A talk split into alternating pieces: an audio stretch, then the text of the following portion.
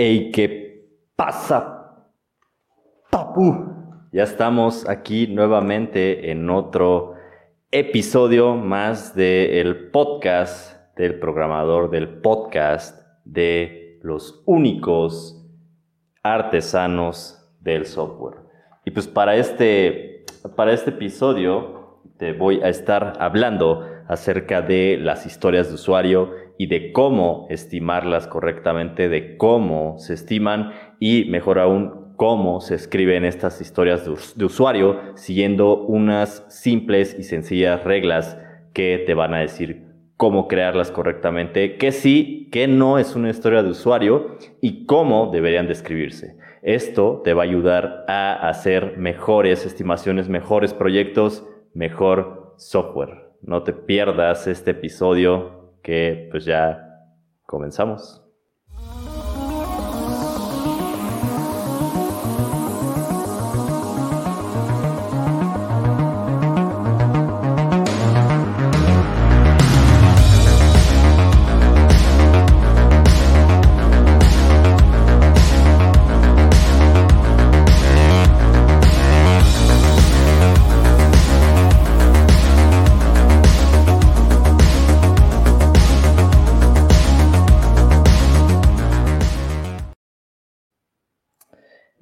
Pasa, Papu?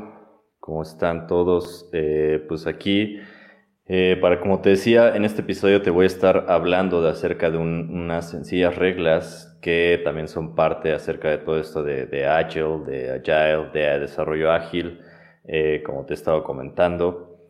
Y pues en este episodio, como te digo, te voy, a, a, decir estas sencillas reglas que te vayan a ayudar a hacer mejores historias de usuario pero bueno, antes, de hecho, te voy a platicar un poco como algo introductorio para los que pues no tienen mucho contexto acerca de esto. Eh, tal vez hay personas que nos están escuchando que a lo mejor van a iniciar su primer proyecto de software o, apenas van a entrar a su primer trabajo. Bueno, pues no te preocupes, te voy a, a dar como una pequeña introducción de, lo que te voy a hablar, de qué son las historias de usuario y de cómo se maneja ya estando adentro de un proyecto de software.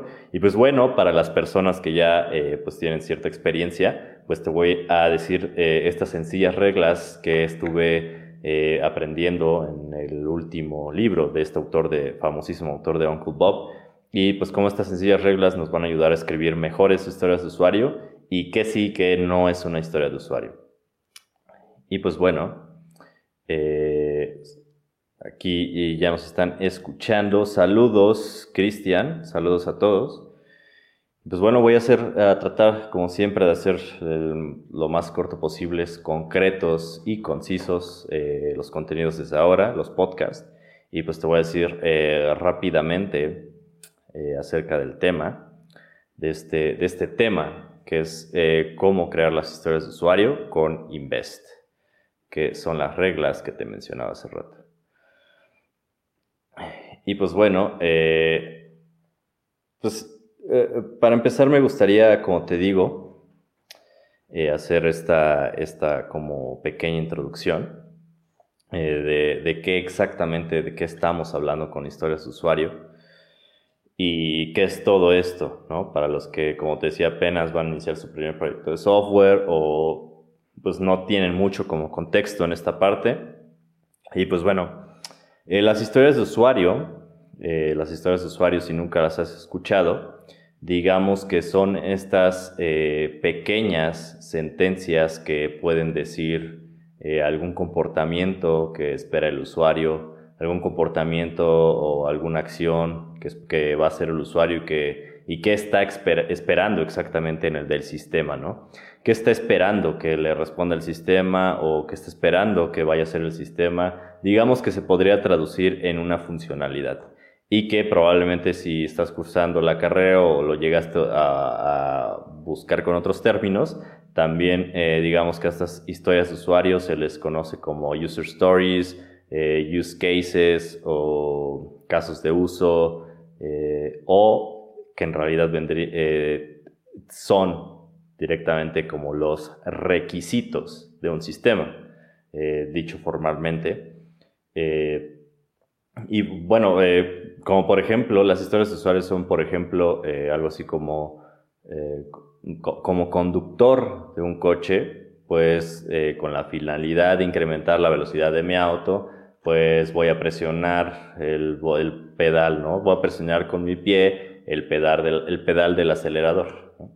Normalmente las historias de usuario pues siguen como esta estructura que te mencionaba que dicen en concreto, digamos, una funcionalidad pero lo dicen, ah, siguen cierta estructura de en realidad así como de yo como usuario tal voy a realizar esta acción y espero que el sistema haga tal cosa, ¿no? O yo como usuario tal, eh, con el fin de lograr tal cosa, quiero hacerlo, lograrlo de esta manera, ¿no? Interactuando de esta manera con el software, con la página, con la plataforma, con la aplicación o qué sé yo. Y pues, eh, bueno, estas historias de usuario van, estas pequeñas tarjetitas que normalmente son estas frases, eh, van, digamos, algo que se llama el backlog. Eh, el backlog es esto, este como bonche, nuestro bonche de tarjetas, nuestro bonche de requisitos, o todos, sí, la lista, digamos, son, es la lista de historias de usuario que conforman todos los requisitos de nuestro sistema que esperamos desarrollar las historias de usuario, estas historias de usuario normalmente se, este, estas historias de usuario se estiman, se estiman para eh, poder, digamos, calcular el, proyecto, calcular cómo va el proyecto, calcular cuánto va a durar el proyecto, cuánto nos va a costar, etcétera. Digamos que por cuestiones de manejo de administración de proyectos tenemos que estimarlas. Estas historias se estiman. Eh, normalmente, eh, bueno, yo te cuento de mi experiencia, eh, por los trabajos que he tenido, los proyectos en los que he estado, la mayoría, la mayoría, al menos aquí, en, eh, bueno, en los, que yo, en los que yo he estado aquí en mi país, utilizan mucho las horas o los días para estimar las tareas, pero por lo que he aprendido y por lo, de hecho también lo dice este autor, lo mejor es utilizar los puntos, los story points o puntos de las historias o los puntos en general de las historias de usuario son los recomendados para poder estimar las historias y, pues eh, los puntos, eh, al no ser una unidad de tiempo en realidad, eh, son algo relativo, que curiosamente, como sabes, pues el tiempo también es relativo en sí. Pero bueno, estas historias en realidad, como te digo, no se refieren a un no se refieren a una unidad de tiempo, es algo más relativo entre historias y entre el esfuerzo y el tiempo que se llevó a partir de los datos recabados, por decirlo así. Eh, digamos que eh, eh, pues los puntos pues sí, son, son relativos entre las historias y todo esto. Y pues es, es decir, que una historia, a una historia, a una tarea, se le asignan puntos y a partir de la complejidad de esa tarea, podernos, podemos darnos una idea de relativamente cuántos puntos va a requerir otra, eh, que es lo que te estaba diciendo, ¿no? En sí, eh, por ejemplo, si yo estimo, si yo estimo la tarea eh, X, o sea, si, digamos concretamente, si yo tengo un bonche de tareas y no sé, la tarea más compleja que puede ser, no sé, desarrollar el algoritmo para optimizar las recomendaciones que le vamos a dar a un usuario, ¿no? Es una tarea a lo mejor puede ser muy compleja, ¿no? Para el proyecto y, no sé, a lo mejor, pues, para estimarlo, digo, pues me toma cinco puntos, ¿no? Ah, bueno, entonces si esta tarea compleja te toma cinco puntos, entonces tal vez, eh, digamos que la tarea para darle formato a la respuesta en JSON, pues obviamente te va a tomar muchísimo menos tiempo, ¿no? A lo mejor un punto, ¿no? O no sé, eh, lo que te quiero decir es que, pues sí, es relativo a la complejidad, ¿no? Si obviamente una tarea, podemos agarrar una tarea y decir, ah, pues esta es la más compleja, me lleva los máximos puntos, 5. Ah, bueno, entonces, a ver, eh, entonces esta otra, tarea, esta, otra tarea relativa a la complejidad de la que estimé primero, ya puedo estimar eh, cuánto es esa, ¿no? Si, esta, si la más compleja la estima en 5 y esta es la mitad eh, de compleja, pues a lo mejor, no sé, le pongo 3, ¿no? Claro, si sigues eh, la serie Fibonacci para a lo mejor para ponerle los puntos a tus historias. Y pues, y bueno, a partir de esto, las historias se estiman y, y las historias estimadas eh, pues también tienen una prioridad, ¿no? Que por cierto, bueno, antes de proseguir, te recuerdo que algo muy importante, y también lo menciona el autor en el libro, lo importante es que nunca debemos olvidarnos que es una estimación. Una estimación eh, eh, no es algo concreto, no es una, no es, no es que, que podamos predecir el futuro, y podamos decir exactamente cuánto nos va a durar y podemos, que podamos estimarla hasta en segundos, ¿no? Que podamos predecir exactamente qué tal tarea nos va a llevar hasta con precisión de segundos, ¿no? Obviamente una estimación es eso, es un estimado, ¿no? Es una, no es tan preciso. Sí, entonces eh, no hay que olvidarnos de eso, eh, no por, digamos, no por no cumplir todas las tareas en un sprint significa que fallamos, y pues una estimación es eso. Eh, te voy a platicar más de eso adelante, pero bueno, hay que tener en cuenta que es eso nada más, ¿no? Una estimación, no algo tan, tan accurate, algo tan, tan preciso eh, como para poder decir cuánto nos vamos a tardar, ¿no? Eh, y, bueno, las historias estimadas tienen, tienen también una prioridad que deben de seguir esta prioridad nos, que nos guías, la prioridad eh, nos guía de qué hacer primero, ¿no? Por ejemplo. Y pues obviamente la prioridad está basada en el valor de las tareas. Eh, es decir, cada, cada, cada tarea tiene algo que se le dice ROI, ¿no? Este es un término muy común a lo mejor en otros, en otros ámbitos, que ROI significa Return of Inversion, que quiere decir retorno de la inversión, ¿no? Y esta, esta, este concepto o esta parte es, digamos, nuestra guía para saber las prioridades de cada tarea. Es decir, primero debemos de darle las, la prioridad, de, eh, primero deben de hacerse, las tareas que se deben de hacer primero son las más valiosas para el negocio. Esas que si lo quieres ver desde el punto monetario, que al final de cuentas es a lo mejor, pues sí, la finalidad de mucho software, pues digamos que esas tareas tienen que ser las que más le generen, las que más le generen dinero al proyecto, más le generen dinero al negocio o a la empresa o qué sé yo, al startup o qué sé yo, ¿no? Estas tareas, como, como te decía, deben de ser las que nos van a dar el retorno de la inversión. Estas tareas deben de ser las que si las hacemos, inmediatamente tal vez sean las primeras que nos comiencen a redituar algo, ¿no? Eh, sí, no sé, puede, ser una plataforma, a lo mejor, y esto se, lo he visto muchas veces y ha sido, han sido casos de éxito, eh, donde, por ejemplo, hay plataformas que apenas eh, se lanzan y lanzan las features y son gratis, ¿no? Son gratuitas. Las features claves son absolutamente gratuitas y, es más, no necesitas ni registrarte, ¿no? Porque, de hecho, eh, pues primero se desarrolla el core, ¿no? Se desarrolla lo que verdaderamente es la aplicación. Antes de desarrollarse, no sé, por ejemplo, el login siquiera, ¿no? la autenticación y todo eso. Eh, no puedes tú eh, pensar en primero, por ejemplo, desarrollar el, el dashboard donde podemos administrar o primero desarrollar la maquinita que le va a mostrar ads que a lo mejor ni siquiera son de nosotros, ¿no? A lo mejor es nada más para, para, este, para sacar, digamos, ahí ganancias eh, pasivas, ¿no? Que a lo mejor no me urgen, pero pues quiero sacar el dinerito mientras vaya sacando, ¿no? ¿Cómo puedes pensar primero en eso, ¿no?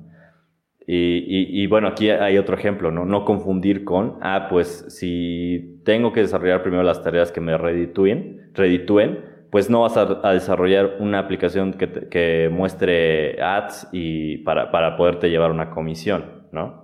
Obviamente primero te vas a ir por desarrollar el core. Eso que es el núcleo, que es lo que verdaderamente le da valor al negocio, incluso valor monetario. Y pues bueno, eh, y es por esto, de hecho, que las historias siempre mencionan una funcionalidad. eh, el autor lo menciona, que no debe nunca en el backlog, en ninguna parte, haber historias o tareas para cuestiones que no sean de valor, para el negocio. Eh, es decir, nunca debe de haber tareas para testing o que tareas para hacer refactoring o que tareas para cualquier otra cosa o tareas muy técnicas como ah, es que necesito esta tarea porque necesito agregar eh, esta, este framework y hacerle esto y aquello. No, nunca deben de haber tareas de este tipo. Eh, todas las tareas o todas las tareas, todas las historias de usuario deben de reflejar algo que genere valor para el negocio.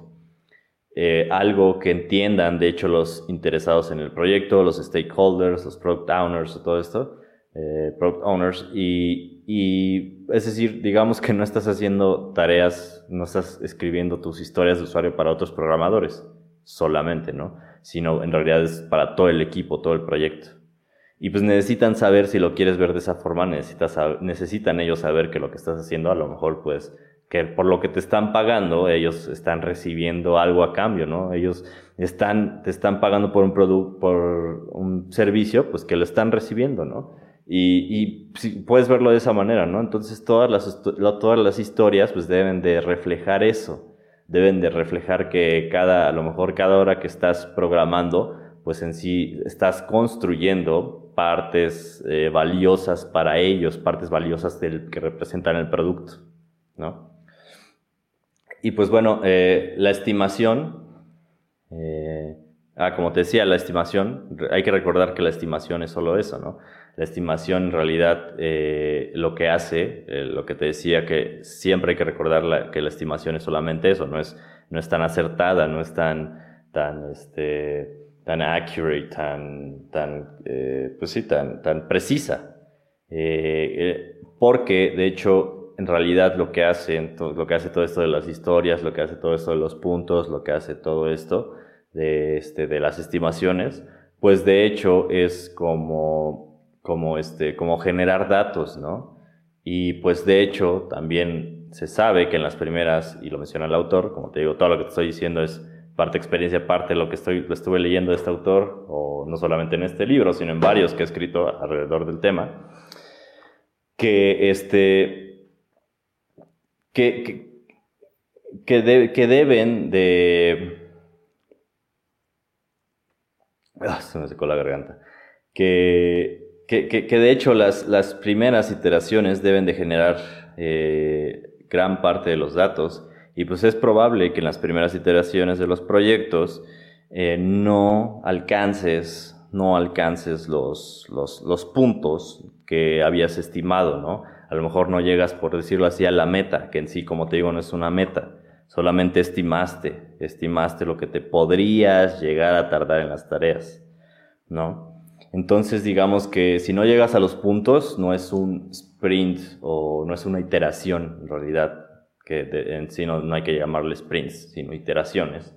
Las iteraciones no... Eh, lo que, las iteraciones no fallan, las iteraciones no fallan, sino que lo que hacen es generarnos datos. Las primeras iteraciones, de hecho, nos dicen, nos dicen eh, la velocidad promedio en la que trabaja, en la que trabaja todo el equipo. Las historias, las, digamos, eh, iniciamos las primeras tres iteraciones, como te venía diciendo en todo esto de, de desarrollo ágil, las primeras tres iteraciones nos van dando datos, nos van diciendo, ah, por ejemplo, en la iteración 1, ah, pues eh, somos tantos, somos el equipo somos cinco, en realidad hicimos, no sé, cada uno alcanzó eh, a lo mejor cinco puntos, no sé, entonces la velocidad promedio empieza a ser como de 25, por ahí va variando.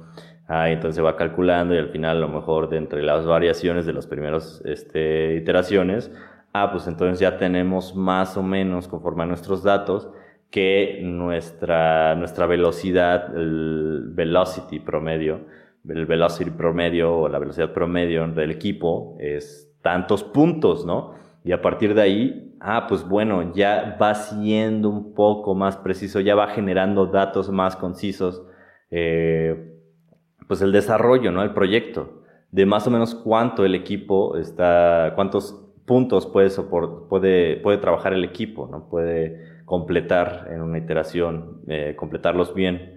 ¿No? Y a partir de aquí, a partir de las, de, las iteraciones, ah, pues entonces aquí, por ejemplo, ya podemos estimar, ya viene todo lo del Barton Chart, ya viene todo lo que ya te había dicho de que se puede estimar, de que se puede a lo mejor tal vez comenzar a predecir, no en su totalidad, pero a lo mejor cada vez más como cercano a algo real, algo concreto, algo pues, si se va, se va aumentando la precisión, claro, no al 100%, no podemos predecir el futuro, pero sí se va teniendo como más conciencia de más o menos si vamos a terminar a tiempo o cuándo a lo mejor podemos terminar, ¿no? O cuándo eh, o qué tareas pueden quedar para el lanzamiento que ya teníamos previsto, ¿no? A lo mejor tienen una fecha especial, a lo mejor tienen un evento en el que ya habían previsto las primeras features, ¿no? Como estos lanzamientos, ya sabes, de Apple, ¿no? A lo mejor ahí hicieron sus backlogs y, y pues ya tenían estas tareas como de, de, ah, pues necesito nada más estas tareas para que salga la demo, ¿no? Y a lo mejor en los siguientes este, meses, pues vamos metiéndole parches, actualizaciones y pues ya es, mm, va quedando, ¿no? Y el proyecto que teníamos pensado y todo eso, ¿no? Entonces en sí es esto. Esto, esto ya es como otro tema, pero pues es, como la pequeña introducción de, de los, de, los, de, las historias de usuario, las estimaciones y todo esto. Y pues bueno, también te lo digo, eh, eh, porque, o sea, digamos que en resumen, pues como te digo, tenemos historias que nos dicen lo que los usuarios quieren, tienen una prioridad dependiendo del valor del negocio, las estimaciones como... Eh, eh, las, las, estimaciones las hacemos conforme a la relatividad de la complejidad, del tiempo que nos lleva, eh, tenemos nuestra velocidad promedio, se nos permite obtener datos, todo esto. entonces, todo esto te lo decía porque, de hecho, la técnica esta, la, este acrónimo de INVEST, así como inversión, este truco, este truco para poder crear las historias de usuario correctamente, eh, pues tienen que ver precisamente con esto que te comenzaba, con esta premisa, con la premisa del ROI o del retorno de inversión, porque en esto, en esto precisamente es donde es en lo que se basa todo esta, este acrónimo, esto de invest. Digamos que Invest es todo acerca de esto de eh, poder generar, poder obtener el valor de las historias de usuario, ¿no? Entonces, son unas reglas súper sencillas. Creo que eh, todo, a lo mejor todo, todo, todo, todo, todo va a concordar, pero a lo mejor también por eso hice la introducción, porque todo queda más claro, de hecho, con la propia introducción de en realidad qué son las historias de usuario. Y pues bueno, estas reglas son súper, súper, súper sencillas. Y pues como te digo, sigue un acrónimo eh, llamado, eh, llamado INVEST, que eh, es como inversión en inglés. y pues cada letra significa algo, ¿no? Y por ejemplo, ya lo había dicho en, mis blogs, por cierto, si no, si no los has visto, ahí están en YouTube, pero las reglas de INVEST, digamos que cada letra representa algo, ¿no? Entonces, por ejemplo, la I es de independiente, ¿no? La N es de negociable, la V es de, eh, digamos, eh, available, que es como, que, bueno, que tienen un valor, ¿no? La E es que son estimables, la S es que son small o pequeños, y la T es que son de testeables, testable. Y, y pues bueno, eh, como te digo, invest pues es esto, ¿no? Las tareas tienen que ser independientes, tienen que ser negociables, negociables tienen que ser eh, valorables o tienen que tener valor, tienen que ser estimables y tienen que ser pequeñas y finalmente tienen que ser testeables o, probables. Eh, entonces, bueno, un poco más acerca de esto es que, por ejemplo, las tareas, como te digo, la I de independent o de independientes, las historias de usuario, tienen que ser independientes unas, unas de otras. Eh, esto quiere decir que no eh, necesitan ser implementadas en un cierto orden eh, específico, ¿no? Secuencial me refiero, ¿no? Obviamente ya te había dicho que tienen un orden dependiendo del el valor del negocio, pero por ejemplo son tan, de, las tareas deben de ser tan independientes que no, digamos, no tienen, pues eso, ¿no? La dependencia, ¿no? No, no necesitas, no, no para hacer historia B a fuerzas o necesariamente necesito hacer historia A primero. Si no B, no la puedo hacer, ¿no? Necesitan tener esta, eh, esta independencia una de otra, eh, pero eh, pues hay, cierta, hay cierta como cierta flexibilidad en esta tarea. Eh, porque sí, es decir, hay tareas que pueden, que necesitan a lo mejor eh, tal vez ser, ser, ser, ser como desarrolladas primero, pero a lo mejor son como muy específicas, ¿no? Te, pongo un ejemplo que menciona el autor que obviamente para hacer eh, la funcionalidad del, del password recovery, obviamente el password recovery no tiene, digamos, un significado o no funcionaría correctamente sin, por ejemplo, implementar el login, ¿no?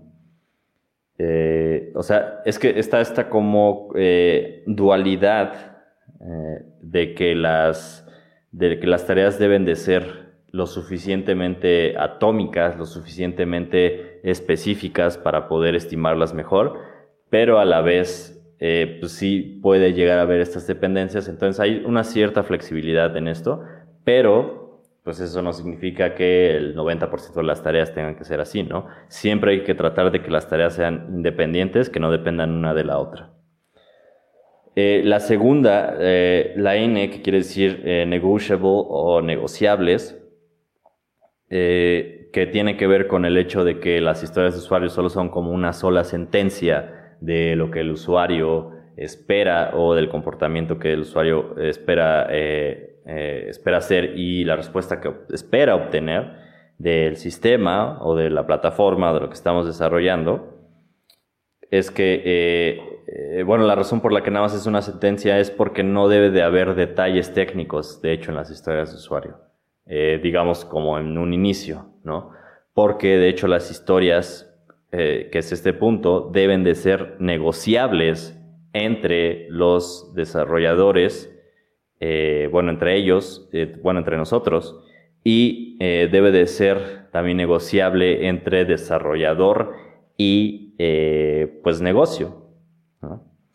Y dice aquí el usuario, ¿no? Por ejemplo, el, el negocio tal vez deba como de, de, de, de, necesite a lo mejor algún drag and drop por ahí en la interfaz, en la interfaz de usuario, alguna feature por ahí similar, pero el desarrollador eh, podría, podría como recomendar a lo mejor como no implementar un, drag and drop, ¿no? A lo mejor tal vez necesitan un simple checkbox. O a lo mejor eh, a lo mejor tal vez ya estimaron la tarea y, ese drag and drop tiene mucha complejidad, ¿no? Y obviamente es muy, muy, digamos, cara, por decirlo así, muy, como que requiere mucho esfuerzo para lo que en realidad necesita, ¿no? Eh, o a lo mejor ya eh, para, el, para el tiempo que tienen o para la estimación que ya hicieron, pues la complejidad que lleva, pues no les alcanzaría, ¿no? O a lo mejor los recursos monetarios o qué sé yo, ¿no? Eh, es decir, tienen que ser totalmente negociables, ¿no? Tú puedes decir, ah, pues esto es lo que necesita el usuario, pero yo puedo recomendar esto, ¿no? Lo que tú me pides es muy costoso, me va a llevar mucho tiempo, ya no tenemos tiempo, a lo mejor no tienes recursos para hacer eso, ¿no? A lo mejor, tal vez sí, ¿no? A lo mejor puedes negociar eso, ¿no? Ok, tienes muchos recursos, pero ¿sabes qué? Hay que enfocarnos mucho en eso, entonces a lo mejor en esta, en esta iteración, esta tarea nos va a llevar la mayor parte del tiempo, por lo que a lo mejor otras tareas no van a entrar en esta iteración. ¿No? Como que esa negociación, ¿no? Y, y a lo mejor el, el, negocio o el interesado, el stakeholder, el product owner o, lo que, o qué sé yo, eh, te puede decir, no, pues, eh, sabes que no es tan importante no es tan, requiero la funcionalidad, pero la verdad es que eh, la interfaz del usuario en esa parte, pues no me es de mucha importancia. Eh, apenas, pues es, es que, eh, apenas es como una primera prueba. ¿Qué te parece si a lo mejor esta funcionalidad la agregamos? Como tú me dices, ¿no? Checkbox, un checkbox en, lugar de un drag and drop y después metemos una otra tarea con la feature, con, con, la funcionalidad, pues un poco más como de esta otra manera, o primero vamos a probar a lo mejor así, ¿no? Y a lo mejor así se queda, ¿no?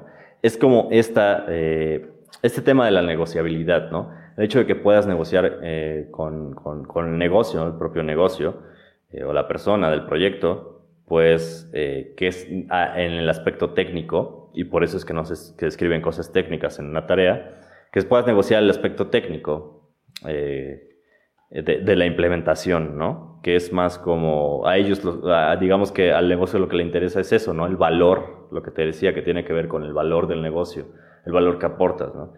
A lo mejor no es tanto el aspecto técnico, sino que la funcionalidad esté. Y pues bueno, las historias también tienen que ser, eh, debe de tener, como te decía, que todo, todo se basa en eso, el valor de negocio, ¿no? Deben de, deben de tener un valor o deben de ser valorables, que es como traducción literal. Pero sí, las historias de usuario, de usuario deben de tener un valor. Y es aquí lo que te decía, ¿no? Digamos que las historias, eh, una historia de refactoring nunca debe de estar en el backlog.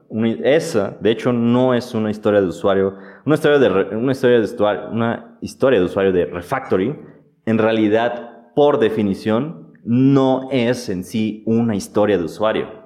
Como te había dicho, no refleja una funcionalidad, no refleja un valor en el negocio. Limpiar código, ¿no? Esa también es clásica. Limpiar código. Las tareas para limpiar código no son historias de usuario.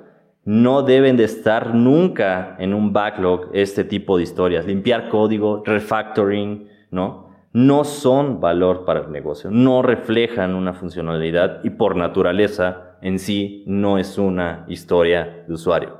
Entonces nunca deben de de, de, haber este tipo de tareas o historias en, los backlogs. Una historia siempre, eh, siempre debe de, como te digo, de tener este valor, ¿no? Debe de reflejar este valor de, para el negocio, deben de reflejar estas funcionalidades, deben de reflejar toda, toda esta parte. Y pues bueno, eh, bueno, un poco más acerca de esto, eh, digamos que, eh, por decirlo así, esta parte, en especial esta, digo, ya es otro tema, pero creo que esta parte del refactoring y del, de la limpieza del código siempre debe de ser constante. No, no debería de haber tareas y de hecho si empieza a haber tareas probablemente tu proyecto ya esté yendo mal y se esté, como le llaman, pudriéndose. Entonces, si llegas a tener este tipo de tareas, es mejor detenerse tal vez un poco y echarle un vistazo a qué se está haciendo. Porque probablemente lo que se haga a partir de ahí a lo mejor ya es un desperdicio de tiempo porque el proyecto está podrido. Eh, bueno, es una forma de decirlo así, pero pues sí hay que echarle un ojo si empiezan a ver este, este tipo de, de historias y por qué, ¿no? que nunca debería de haber, pero sí hay, empieza a haber como la necesidad, ¿no? De que el tiempo, y esto, digo, y es otro tema completamente, pero eso tiene que ver mucho con lo que ya te había dicho en los, en los podcasts pasados acerca de, del código limpio, el refactoring y toda esta parte. Y también están en los blogs y todo eso, ¿no? Pero en fin, eh, continuando con esto, en general, eh, como te digo, siempre eh, deben de ser, las historias de usuarios siempre deben de como reflejar una funcionalidad. Y de hecho siempre, también lo, menciona, deben de, digamos, abarcar, a lo mejor y abarcar varias partes, varias capas del sistema, Una funcionalidad no puede, como te decía, no puede ser algo tan específico como, eh, ah, pues espero que haya un drag and drop en la interfaz de usuario y en el backend espero que sea sea, perdón, espero que sea una implementación con RESTful y JSON, con el lenguaje Go o Node, o sea, nada de eso debe de existir en las historias. Y pues como te digo, una historia, una feature en realidad abarca absolutamente todas las capas de forma vertical en nuestro sistema. Una funcionalidad ocupa tanto la interfaz de usuario como la API, por ejemplo. Y una funcionalidad, debe de abarcar toda esa línea, debe de abarcar esos ambos aspectos o situar las capas a lo mejor, a, base de datos también, ¿no? Todas las capas de nuestro sistema.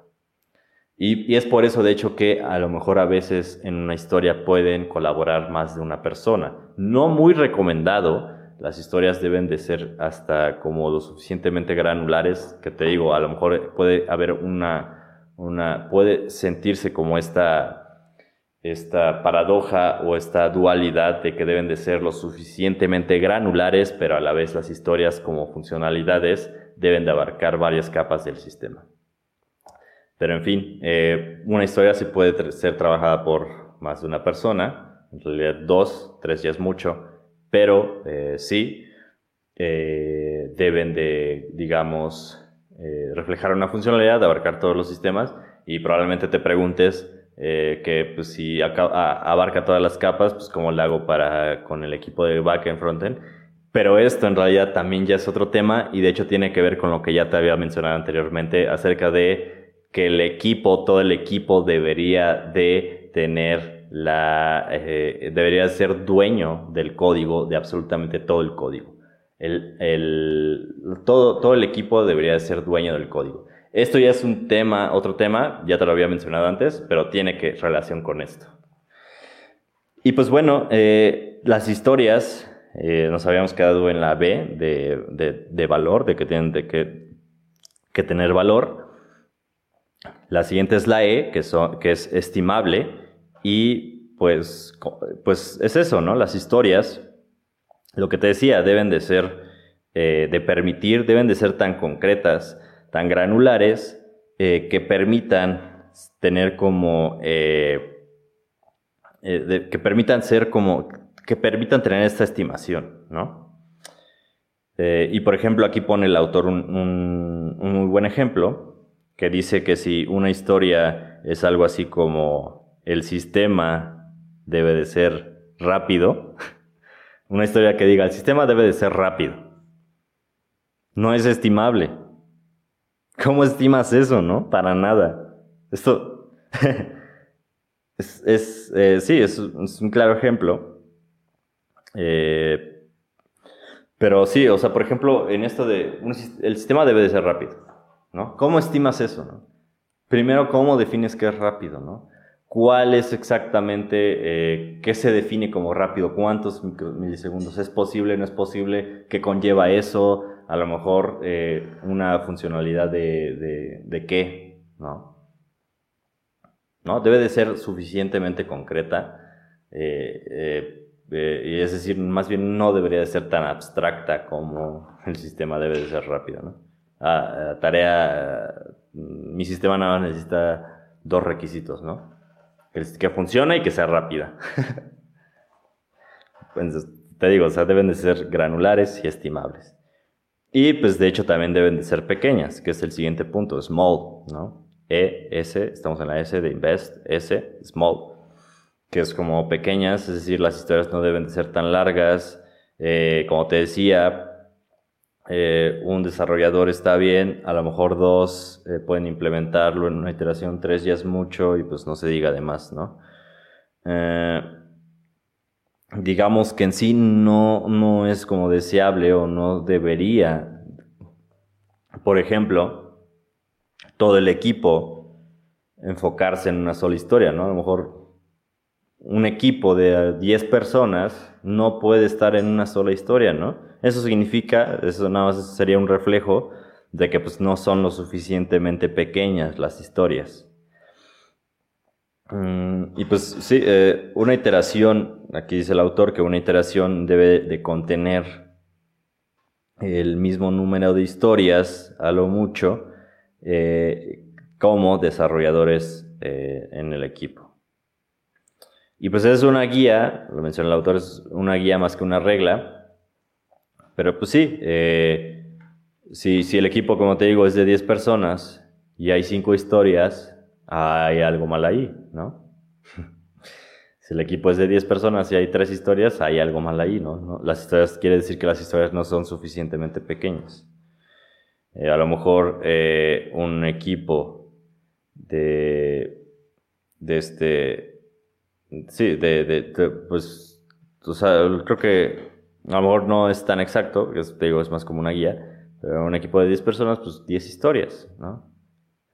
En sí, a lo mejor eh, puede haber un poco más, ¿no? Porque a lo mejor varios desarrolladores trabajan en múltiples historias. Pero sí, eh, o sea, deben de ser pequeñas en general. Eh, y por último, deben de ser eh, probables o deben de ser, digamos, testeables, que testeables más como un anglicismo, pero sí, eh, deben de, ser, de poderse probar. y pues sí, esto tiene que ver más con todo el tema acerca de las pruebas de aceptación. De hecho, ese ya es otro tema. Eh, muy específico, pero en sí, eh, pues, ¿qué te digo? Como te digo, también tiene que ver con todo esto, ¿no? De que las historias deben de tener un valor para el negocio. Y, por ejemplo, aquí es importante que el negocio, o bueno, las personas que representan el negocio, definan exactamente las pruebas, estas importantísimas pruebas de aceptación. Eh, y de hecho, por, por, cierto, las pruebas de aceptación luego muchas veces a lo mejor son expresiones, pueden ser, pueden ser código, pero reflejan, eh, de hecho, las propias historias de usuario, ¿no? Deben de, reflejar comportamientos, ¿no? A lo mejor las pruebas de aceptación, de hecho, dicen, de hecho, tus pruebas de aceptación podrían eh, ser directamente mapeadas a las historias de usuario. Y en fin, eh, pues el hecho de que sean probables quiere decir esto, ¿no? El que tengan las historias de usuario deben de tener sus pruebas de aceptación y deben de pasarlas, deben de poder, de hecho, las historias y la funcionalidad debe de ser probable y esto pues ya tiene que ver mucho con tema de TDD, tiene que ver con tema de pruebas de aceptación, pero en general es eso. Las historias de usuario deben de ser, deben de poderse probar y deben de hecho de pasar estas pruebas de aceptación para considerarse hechas. De hecho, de hecho, es como, se dice que las pruebas de aceptación es como esto, esto, eso es algo que te dice que la tarea fue hecha, que la tarea fue completada. Si una historia pasa su prueba de aceptación, entonces esa tarea ya fue completada.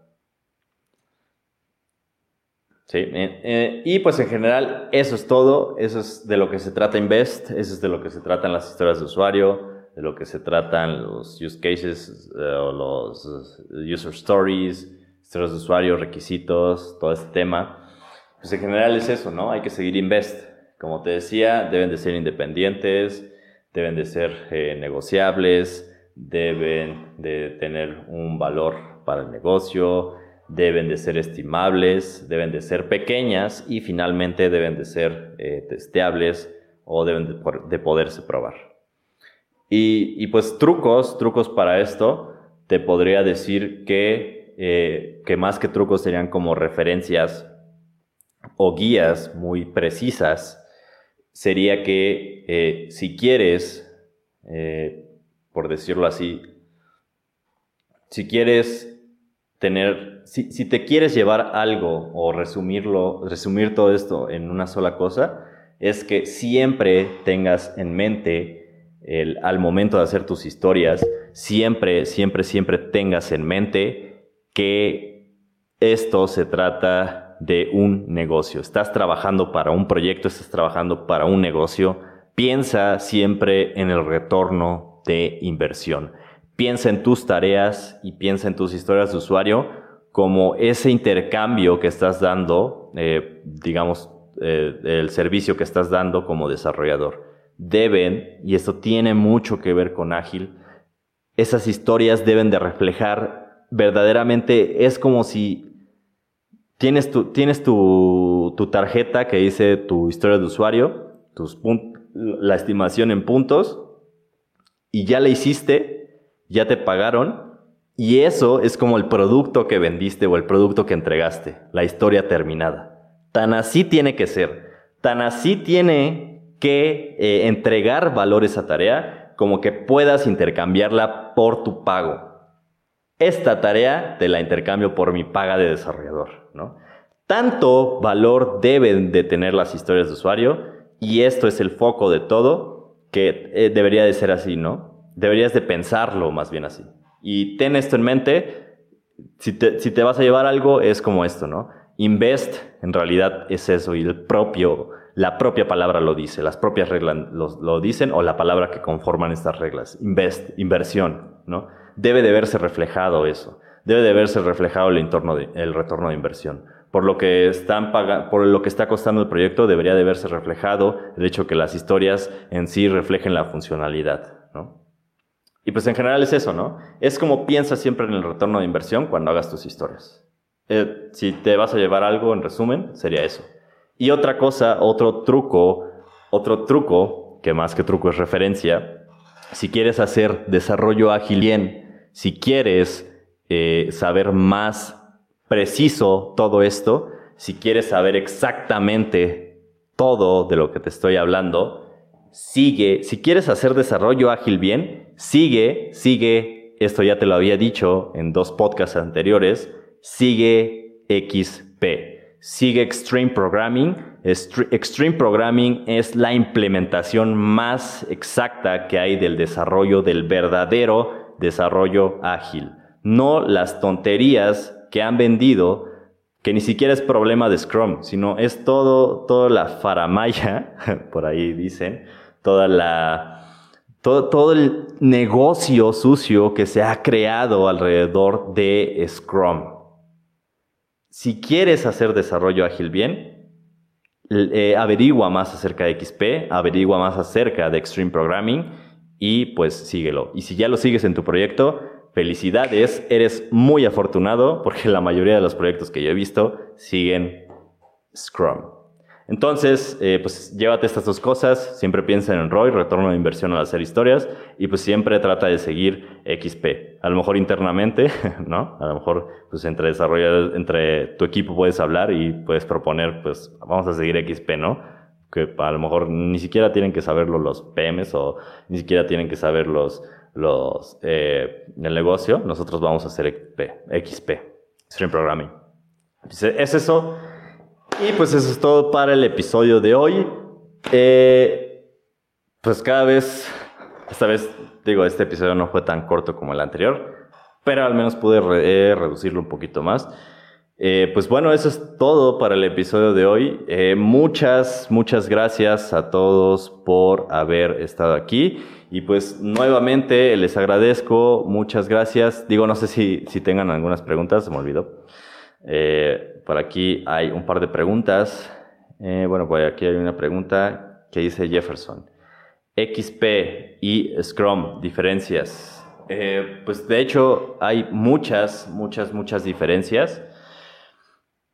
Mm, específicamente y técnicamente, digamos que formalmente, eh, ambas siguen como diferentes, digamos que ambas son como, por decir, es, como si dijeras que desarrollo ágil es como una clase abstracta y XP y eh, Scrum son implementaciones, son mis clases concretas, ¿no? Por, hablando como de programación orientada a objetos, pero digamos que, eh, por decirlo así, pero digamos que ambos, ambos Scrum y XP siguen como este objetivo o esta finalidad de hacer desarrollo ágil que tiene que ver con lo que ya había dicho en mi anterior podcast acerca de esta junta o esta historia que estuve contando que venía en el libro acerca de cómo se conformó ágil, cómo se construyó el manifiesto ágil, las personas que se juntaron, quiénes son las personas que se juntaron esa vez, eh, pues todo esto, ¿no?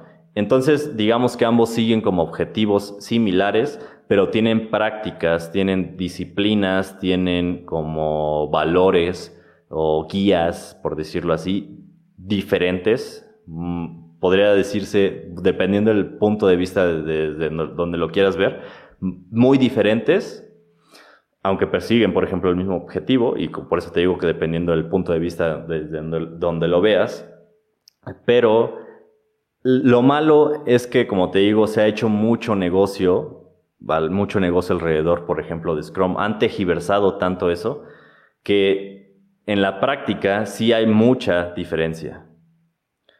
el Scrum, el Scrum que se sigue en la mayoría de los proyectos, o al menos en los que yo he visto, y por lo que he visto también de varias personas, colegas, amigos o qué sé yo, es exactamente lo mismo. Y curiosamente, no es algo, digamos, que pasa en mi país nada más, porque por algo se escribió este libro y el autor lo menciona.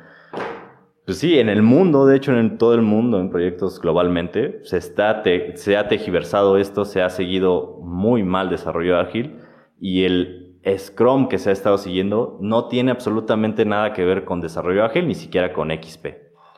Entonces, el Scrum que se sigue ahorita sí hay mucha diferencia con XP, eh, pero formalmente, digamos, XP y Scrum siguen diferentes prácticas, eh, digo, puedes ver mi anterior podcast, pero por decirte las más como las que más me gustan, por ejemplo, de XP, es por ejemplo el, el pair programming, que según entiendo, Scrum no tiene nada de esto. Esta práctica del pair programming, de hecho, viene y es por la que más se conoce el Extreme Programming o el XP. Y eh, una de las más importantes es el TDD o el Test Driven Development o el desarrollo manejado por, eh, por pruebas, por testing. Y pues son, por ejemplo, estas dos prácticas son las que más me gustan de XP y eh, pues sí, es, como te digo, las diferencias serían como las prácticas o las guías o en realidad las disciplinas. Dice Rubén Duarte, te amo. gracias, gracias a todos los que me están escuchando, yo también los amo. Y pues, eh, dice aquí Luis Fernández, ¿has probado Tara ahí, una solución con IA para administrar proyectos de software, ágil. Eh, pues no, la verdad es que no había escuchado nada de ahí. Eh, hay un tema eh, muy importante, de hecho, y también ven, viene en este libro.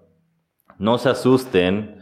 Digo, no, no puedo hablar, no puedo hablar mucho, perdón, de, del, de, acerca de esto que me mencionas, porque no conozco Tara ahí. Pero bueno, un tema similar que viene, por ejemplo, que menciona el autor, es acerca de que esto ya se ha visto de muchos años, eh, este tipo de cosas como de que es que crean, muchas cosas han creado como este miedo de, de, que los programadores vamos a terminar siendo también reemplazados por la IA, ¿no? O que a lo mejor eh, no sé, han salido como estas cosas, como, como este nuevo programa que salió, aplicación que salió de Amazon, que crea aplicaciones mobile súper rápidas y ya no necesitas programador ni saber de código ni nada, ¿no? Esto ha existido durante muchos años y pues en realidad, más que, más que reemplazarnos, creo que vamos a ser los últimos que sean reemplazados por la IA y pues sí, no, no, no hay que temer, creo que todo esto del desarrollo y todo esto del manejo de proyectos eh, va a continuar mucho. No nos van a quitar el trabajo de aquí a años.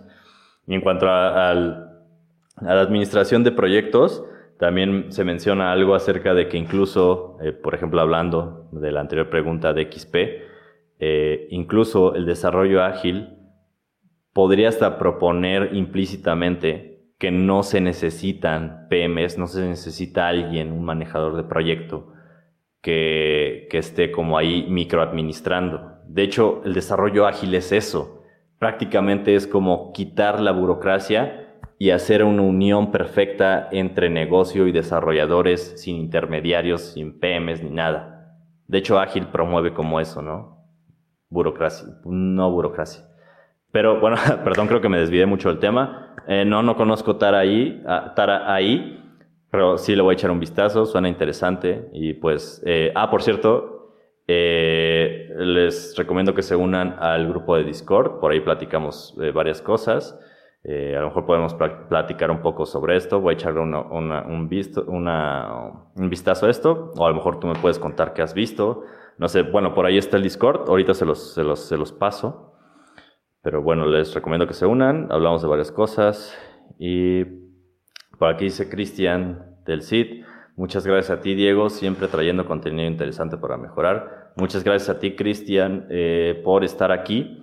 Y me alegra, me alegra escuchar cada que escucho que eh, pues a alguien le, le, le, le sirve, ¿no? Tal vez el contenido o lo que estoy compartiendo. Mm, dice Jefferson, ok, gracias, voy a leer más de XP, saludos desde Perú. Eh, perfecto, muchas gracias Jefferson. Eh, bienvenido, creo que no te había visto en los en las transmisiones anteriores. Si eres nuevo, pues bienvenido. Y, por aquí hay eh, otra de Jonathan RS, grande Diego, mucha salud y éxitos. Saludos desde Perú. Muchas gracias, Jonathan. También saludos, mucho éxito a ti, mucho éxito a todos. Eh, libro que, libros que recomiendo es de, XP, eh, dice Jefferson. Pues creo que el, el, libro por Excel. Hay, de hecho es algo curioso, ¿no? he estado viendo hay muchos, hay, hay como varias versiones, eh, como que cada uno de los que estaban a favor de XP durante la Junta del Manifiesto Ágil sacó como una versión de un libro según su, su, este, su perspectiva o el punto que, quiere, que quería abordar alrededor de XP.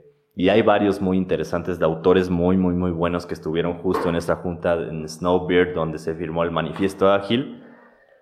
Pero creo que el libro por excelencia y de hecho es el que me voy a comprar y, este, y es del que tal vez estaré hablando en próximo contenido. Es, de hecho aquí lo, lo tengo en mi lista de en mi wishlist por libros adquirir. Es, me parece, de Kent Beck, que pues es el autor principal de, de XP. Eh, pues el libro se llama XP, pero tiene por ahí un subtítulo. Ahorita te digo exactamente cómo se llama. El libro se llama Extreme Programming Explained, Embrace the Change, de Ken Beck y Cynthia Andrés. Eh, sí, eh, pues busca Extreme Programming Ken Beck y pues te va a salir ese libro, que es el que yo recomiendo, es el que menciona el autor del libro que estuve leyendo. Y pues sí, es como, como el libro de, por excelencia sobre XP, porque pues Ken Beck fue el, creador, por decirlo así, el creador de esta, o fue más bien como el promotor de, toda esta parte de XP. Eh, mi Jonathan RS, mi consulta es cómo definir mi primer sprint correctamente. Eh, Ah, no sé exactamente a qué te refieres, Jonathan.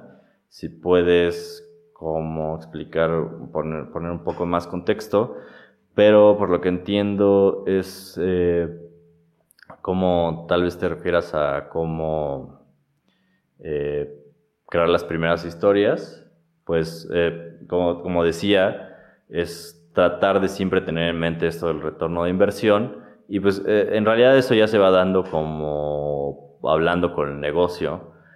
Y, pues sí, o sea, el, primer sprint, como te digo, es muy importante entender que los primeros, de hecho los primeros tres, cuatro sprints, son para generar como datos, para, digamos, en palabras más coloquiales, ir probando el terreno, ir probando cómo están las cosas. Y pues sí, eh, digamos que sí, los primeros sprints, eh, enfócate en recabar datos, enfócate en, pues sí, probar el terreno, ¿no? Probar cuántas, eh, en los primeros sprints se saca, se saca la velocidad promedio del equipo. Se saca como esta parte de cuántos puntos por iteración es, eh, puede hacer el equipo, ¿no? O en promedio. O sí, o a lo mejor las primeras historias son como el MVP, a lo mejor. Las primeras historias reflejan un MVP del producto. ¿no? Lo digo, las primeras iteraciones.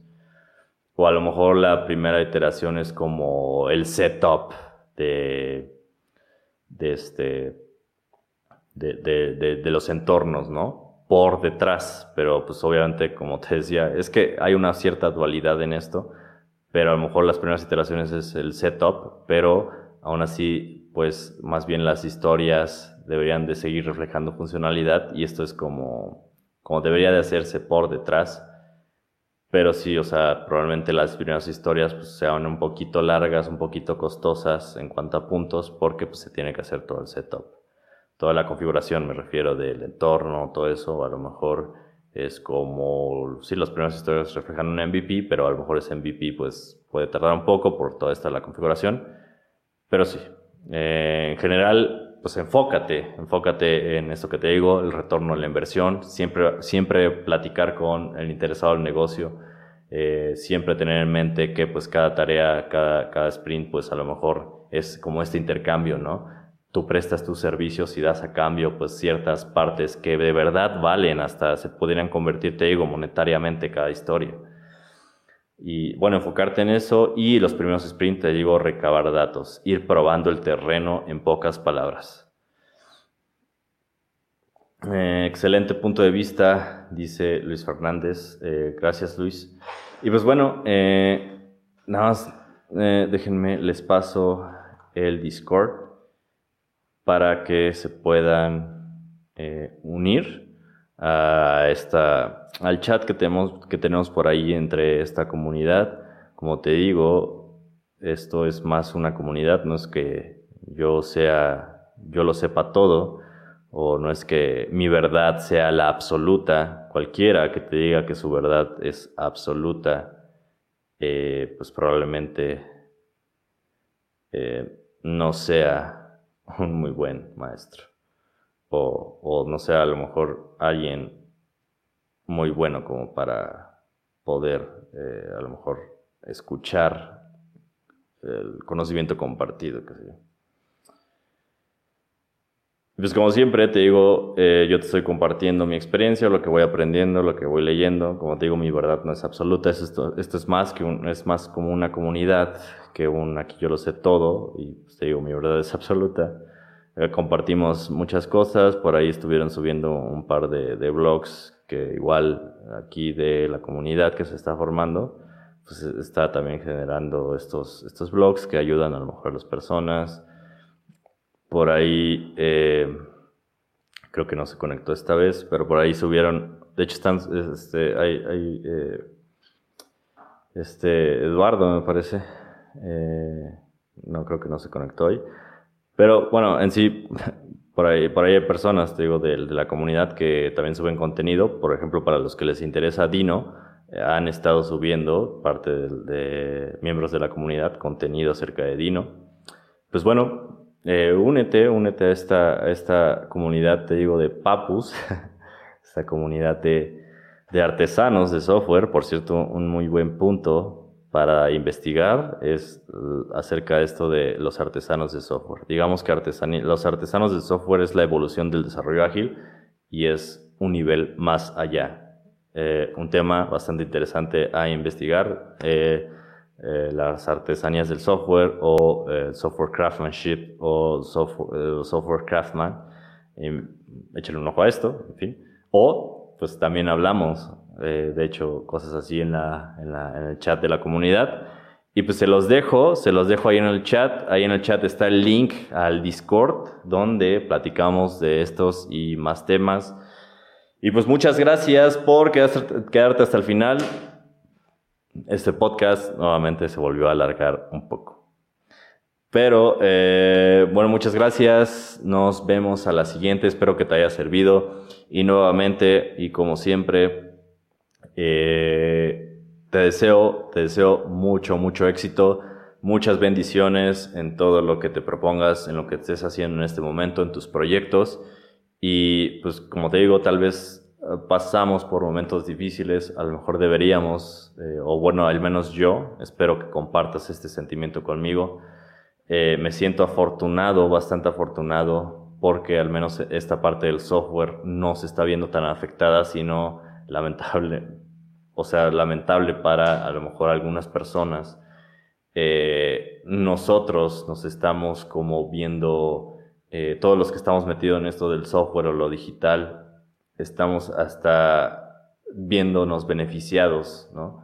Porque está incrementando, de hecho, todo, todo esto de la industria, toda esta industria. Mientras, pues a lo mejor algunos sí están pasando momentos difíciles. En fin, eh, no quiero eh, que se torne un poco negativo esto, pero eh, solamente quiero que tengas esto en mente. Y pues bueno, muchas bendiciones para ti, para los tuyos, mucho éxito, muchas gracias a todos y nos vemos, nos vemos a la siguiente y hasta la próxima.